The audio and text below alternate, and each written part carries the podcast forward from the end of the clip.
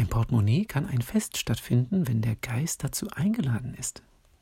Na, wie klingt das für dich? Ich hoffe doch gut. Und damit begrüße ich dich zu einer neuen Folge. Mein Name ist Norman Dabkowski und du hörst den Geldbewusst Podcast. So eine Aussage zu Beginn, das ist meine Ansage. Ne? Im Portemonnaie kann ein Fest stattfinden, wenn der Geist dazu eingeladen ist.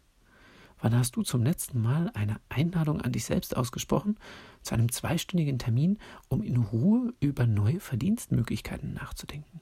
Wann hast du zum letzten Mal deinen finanziellen Erfolg gefeiert?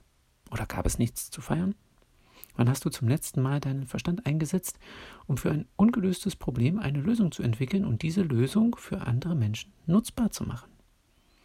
Im Portemonnaie liegen so viele Möglichkeiten. Geld, das auf sinnvolle Verwendung wartet. Ein extra Fach zum Behalten von 5-Euro-Scheinen. Die Möglichkeit zur Verwaltung unterschiedlicher Budgets.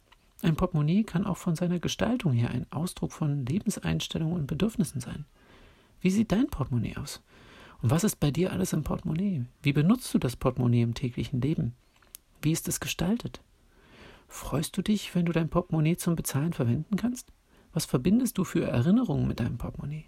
Was unternimmst du, damit in deinem Portemonnaie ein Fest stattfindet?